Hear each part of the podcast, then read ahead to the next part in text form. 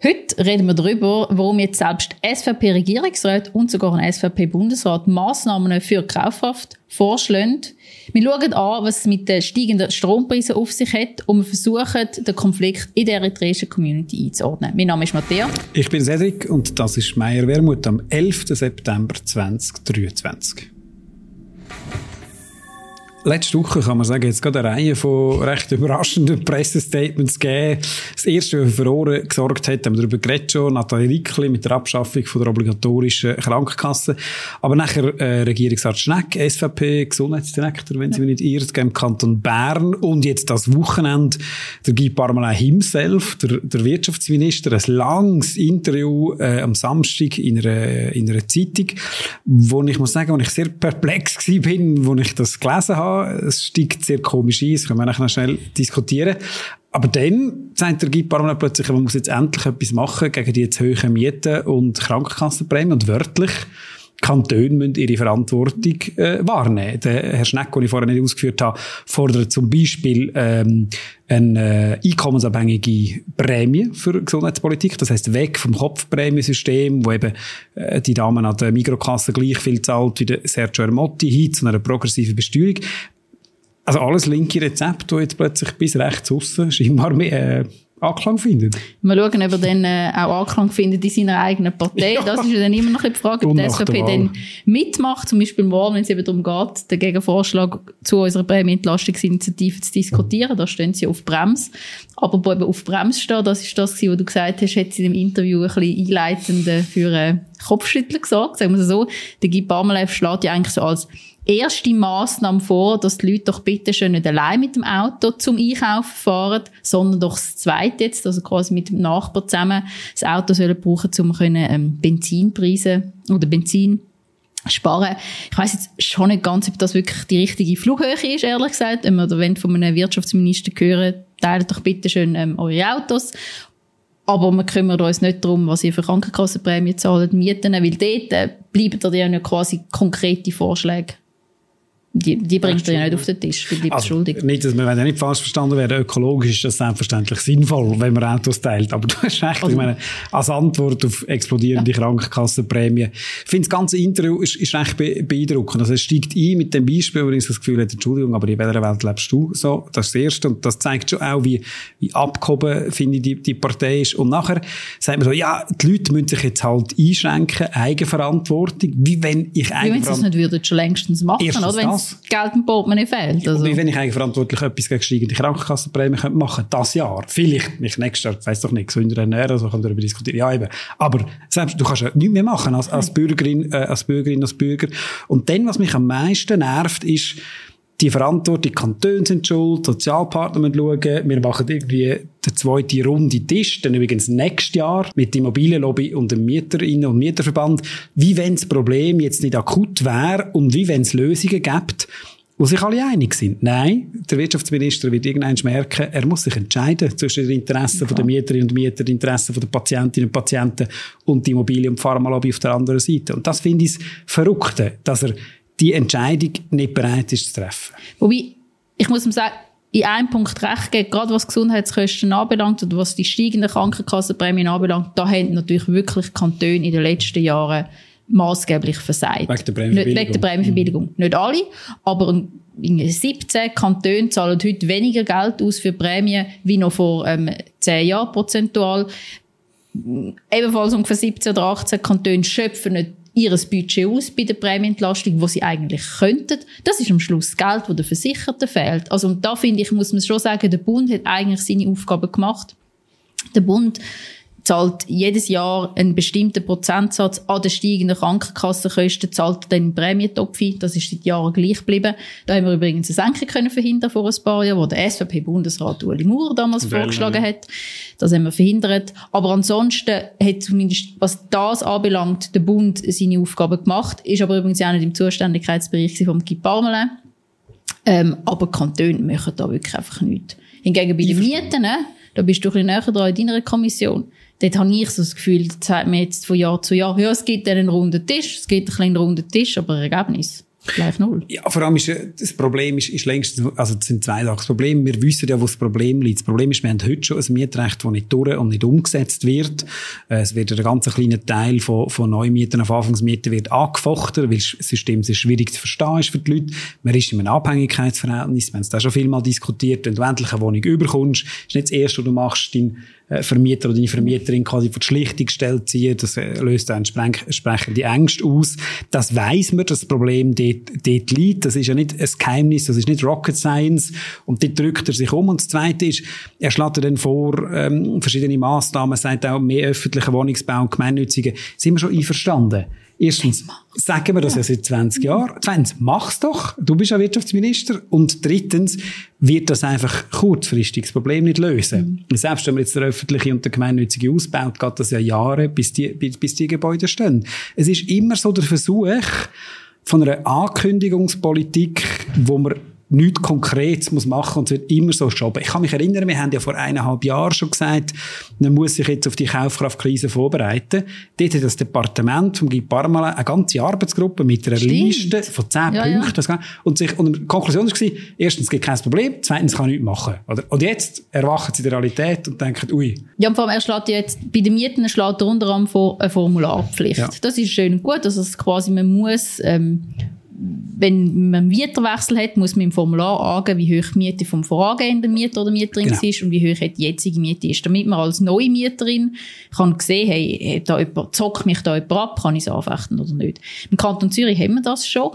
Nichtsdestotrotz haben wir im Kanton Zürich explodierende Mieten, insbesondere in der Stadt, weil eben das Mietrecht nicht durchgesetzt wird. Von dem her finde ich, ist eine Formularpflicht ist schön und gut, ja. aber es reicht einfach bei weitem nicht. Und er hat es ja wirklich in der Hand, zumindest Vorschläge zu machen, wie die 10 Milliarden, die jährlich zu viel an Miete gezahlt werden, können zumindest eingeschränkt werden. Die grosse Frage ist ja jetzt ja, machen Sie das quasi als, sagen wir mal, billigen Move so kurz vor der Wahlen? Oder ist das ein ernsthafter Meinungsumschwung, zum Beispiel von einem Gesundheitsdirektor, wie man hier gesagt Schnecko merkt, das ist nicht mehr haltbar?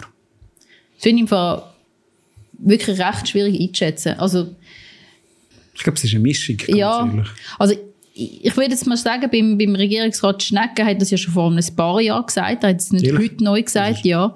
Das war, glaube ich, eine Aussage gewesen, die er schon vor zwei, drei Jahren mal gebracht hat, also nicht mitten im Wahlkampf, dass es und das ist ja absolut richtig so, dass es einkommensabhängige Prämien bräuchte, mhm. weil alles andere ist total unsozial, vor allem dann, wenn die Prämienentlastung nicht greift, als Korrektur, also ja, als Korrektiv.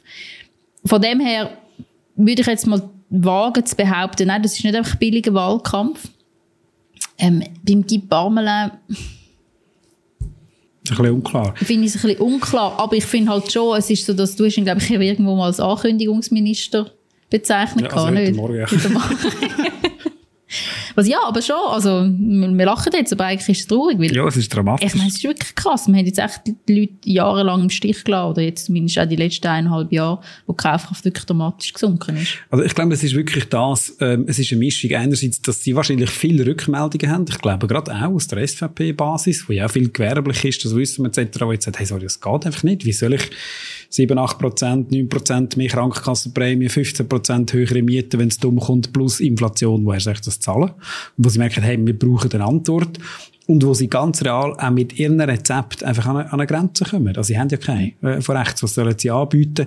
Und irgendwie da versuchen, den Weg zu finden. Und das eine ist, glaube ich, finde ich schon wichtig zu sagen, schau, ich bin einfach nicht sicher, ob das bis zum 22. Oktober oder darüber aus dann hebt nach der Wahl. Das andere ist, äh, man kann sie auch positiv sehen. Also ich meine, wenn sie den Schritt machen, dann, dann äh, nehmen wir das gerne. Aber du hast gesagt, alle können gerne in den nächsten Tagen äh, Fernsehen schauen oder Zeitung lesen. Es liegt jetzt auf dem Tisch. Man kann bei den Mietern in dieser Session etwas machen und man kann in den nächsten Tagen bei der Krankenkassenprämie einen Entscheid treffen, wo die Leute sehr schnell, nicht übermorgen, aber sehr schnell entlastet und wir werden es sehen, wer welchen Knopf drückt. Und was, was irgendwann mal wirklich nicht mehr akzeptierst, sagen, ja, ja, wir wollen etwas machen, aber das ist jetzt das falsche Projekt. Die Prämienentlastung ist das falsche Projekt, der Gegenvorschlag zu der Prämienentlastungsinitiative ist das falsche Projekt gewesen, eure Mietvorstöße sind das falsche Projekt, dann schlönt etwas vor. Wir haben jetzt von Mieten und Krankenkassenprämie geredet, zum okay. Themawechsel. Ebenfalls ähm, steigen werden die Strompreise. Ja. Also vor allem auch für ähm, Privatkundinnen mhm. und Kunden auf, auf nächstes Jahr, ich glaube im Schnitt bis zu 18 Prozent. Das ist ungefähr ähm, ja, 5 Rappen pro Kilowattstunde, wo der Preis auf wird ähm, gehen. Das sind, glaube ich, Grössenordnung um die 250 Franken, wo jeder Haushalt ja. auch wiederum mehr soll ähm, zahlen für, für Strom. Ich muss aber sagen, dass das quasi so ein bisschen die Nachwirkung ist von, von der Strompolitik der letzten Jahre. Wir haben in der Schweiz einen liberalisierten Strommarkt für die grossen Kunden, also für grosse Unternehmen. Die dürfen direkt am Markt einkaufen. Die jetzt ja vor eineinhalb Jahren verblasen, Anfangs Ukraine-Krieg, und die Strompreise einfach gigantisch in die Höhe sind, weil weniger Gas ähm, geliefert worden ist. Das hängt zusammen miteinander, das können wir nachher noch auf zu sprechen kommen. Und private Kunden und kleine Unternehmen, die kaufen nicht am freien Markt zum Glück, sondern quasi bei Stromproduzenten und Produzenten, die in der Regel von den Gemeinden oder den Kantonen gehalten werden. Und die können die Preise ausglätten. Ja, und da gibt's, also ich glaube, es ist sehr komplex, mal schauen, ob man es irgendwie hinkriegen, ja. das einigermaßen aufeinander äh, zu, zu drösen. Also was du gesagt hast, ist ja ganz wichtig, dass man bei den richtigen Ursachen zuerst anfängt, sonst kommt man eigentlich zu den falschen Schlüssen. Das sind die Ukraine aus Sanktionen, klar, die haben zu einem Schliessen vom äh, Gashang geführt, allerdings schuld ist da der Wladimir Putin, oder? Und nicht quasi die, die, die reagiert haben. Das finde ich schon die erste Verträge. Das zweite ist... Vielleicht ganz schnell, wie Gas- und Strompreise ja, zusammenhängt. Oder wenn weniger Gas geliefert wird, respektive der Gaspreis erhöht wird, ist das, der ist gekoppelt an den Strompreis, respektive der Strompreis ist gekoppelt an Gaspreis. Und es wird Strom produziert. Und es wird Strom produziert. Genau, genau, deswegen sind sie dann gekoppelt, weil aus Gas Strom produziert genau. wird.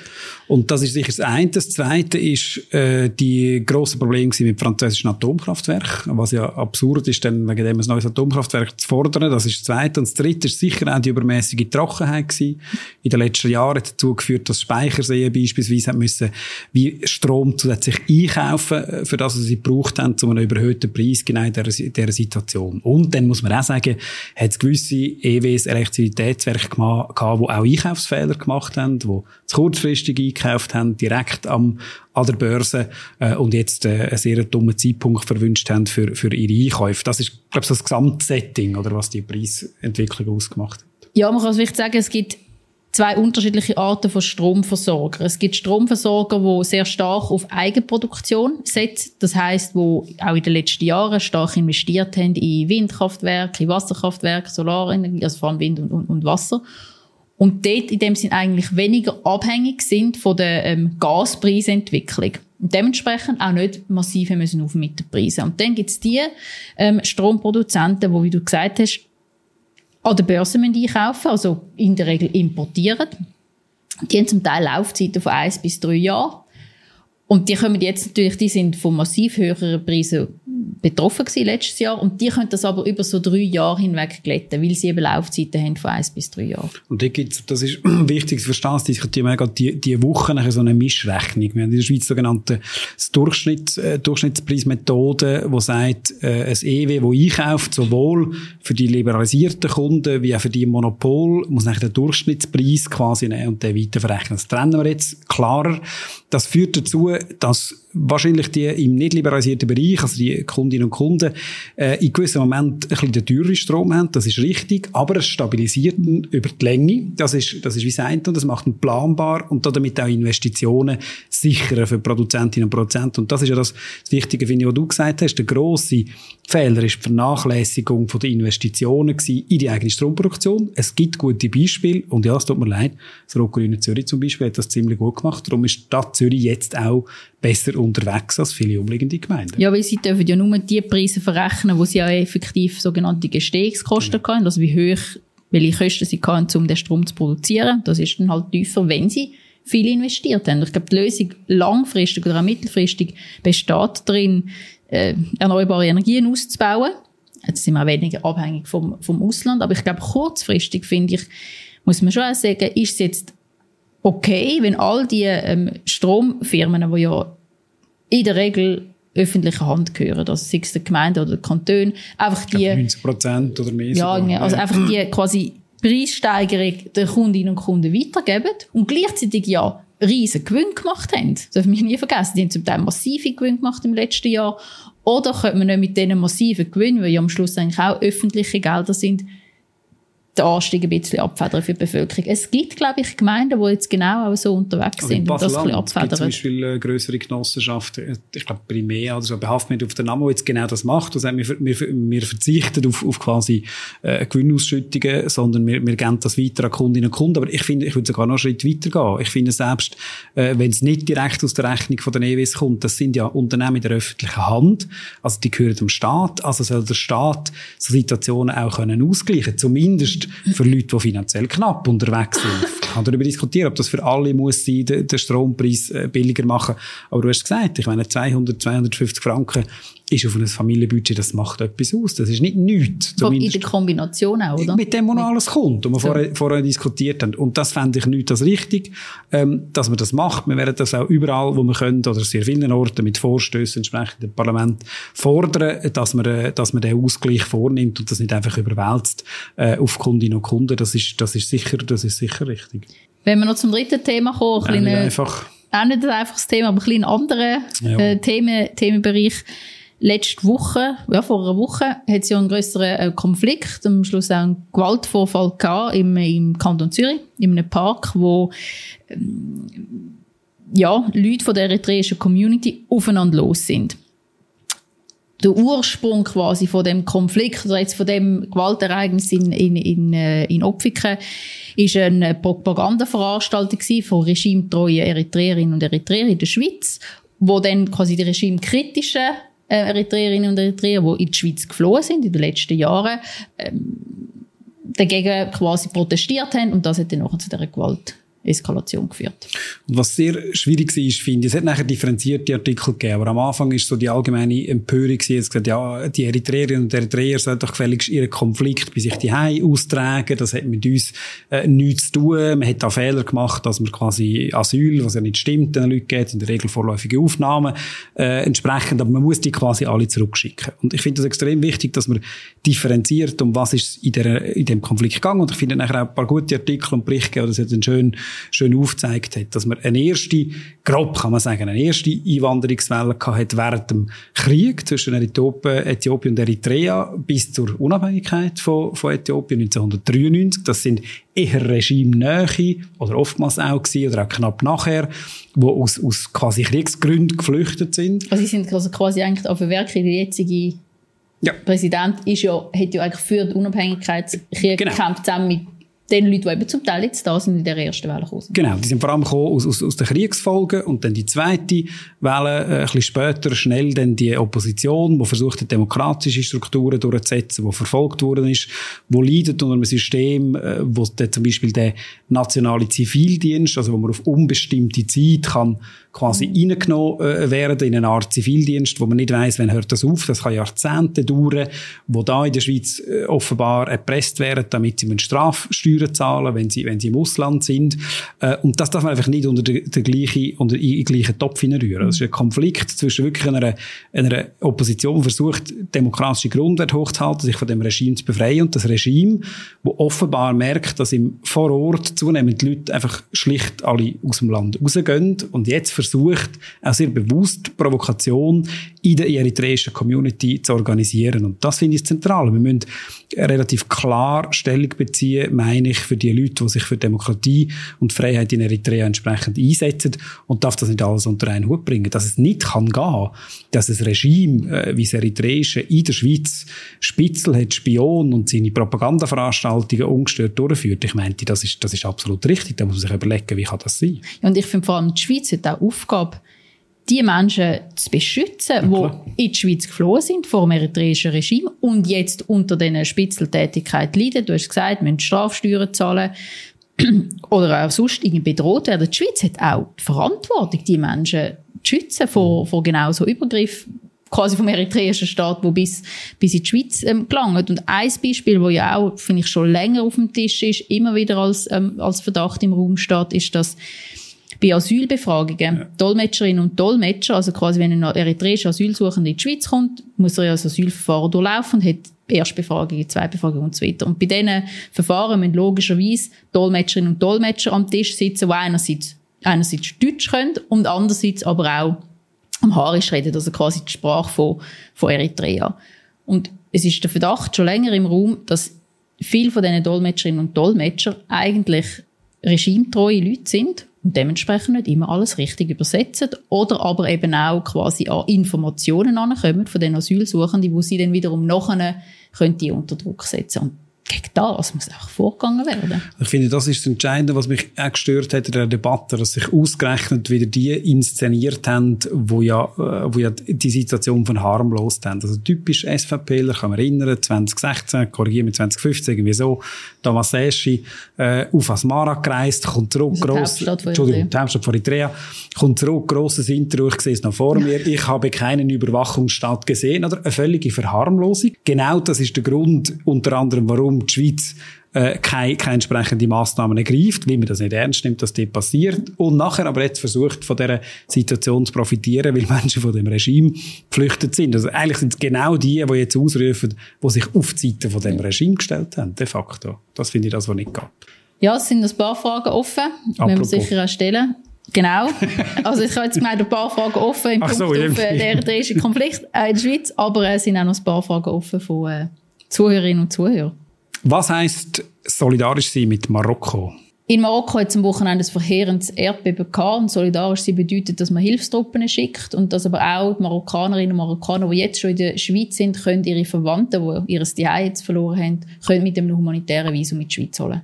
Was ist das wichtigste Geschäft der Herbstsession? Ui, es gibt sehr viele wichtige Geschäfte, aber sicher die Woche für uns extrem wichtig ist die Frage, schafft das Parlament endlich eine anständige Entlastung von der Prämienlast für die Breite von der Bevölkerung hinzukriegen?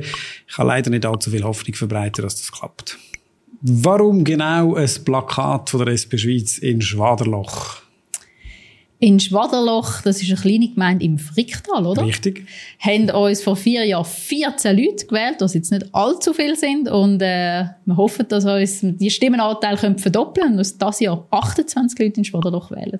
Weil auch jede Stimme auf dem Land zählt. Gedanken zum Jahrestag vom Putsch in Chile. Es ist genau 50 Jahre her, wo Neoliberale und Faschisten in äh, Chile der demokratisch gewählte sozialistische Präsident Salvador Allende putscht haben und damit der Versuch von einem demokratischen Weg über den Kapitalismus raus ein extrem wichtiges Symbol bleiben für heute, für die Hoffnung auf der ganzen Welt. Wie läuft so mit den Kampfjets? Ich nehme an, da ist ein Artikel gemeint, der heute in der Zeitung war, dass offenbar die neuen F-35 ein bisschen Mühe haben bei Gewitter ich finde es ja schon falsch, Kampfjets für 6 Milliarden Franken zu kaufen, aber jetzt noch Kampfjets kaufen, die eigentlich sogenannte Gutwetterjets sind, finde ich wirklich einfach irre. Und sagen, ja, ja, das verschieben wir dann auf später und die Probleme beheben sich dann. Mal schauen, ich glaube nicht dran. Findest du die Merit Schneider lustig? Unsere Nationalratskollegin von den Grünen? Merit Schneider ist auf Twitter sehr lustig, muss man sagen. Absurder Vorfall. Sie ist gesperrt worden wegen ironischen Kommentar. Es zeigt, wie gefährlich das ist, wenn die grossen Tech-Konzerne über die Öffentlichkeit können entscheiden können. Jetzt ist sie zurück und bleibt hoffentlich so lustig. Ob wir lustig sind oder nicht, das entscheiden unsere äh, Zuhörerinnen. Könnt ihr einen Kommentar schreiben? Könnt ihr einen Kommentar schreiben, genau. Wenn ihr wie immer Fragen habt, dann schickt ihr uns eine Mail an meierwerbut.swschweiz.ch oder ihr hinterlasst eine Frage, aber auch einen Kommentar in der Kommentarspalte. Wir starten die Woche in die Session, hoffen, ihr seid nächste Woche wieder dabei, wenn wir ein bisschen berichten, wie es gelaufen ist. Ihr könnt den Kanal bis dann abonnieren, überall, wo ihr hört und schaut. Eine schöne Zeit und eine schöne, ein paar hoffentlich sonnige letzte Hitzetage.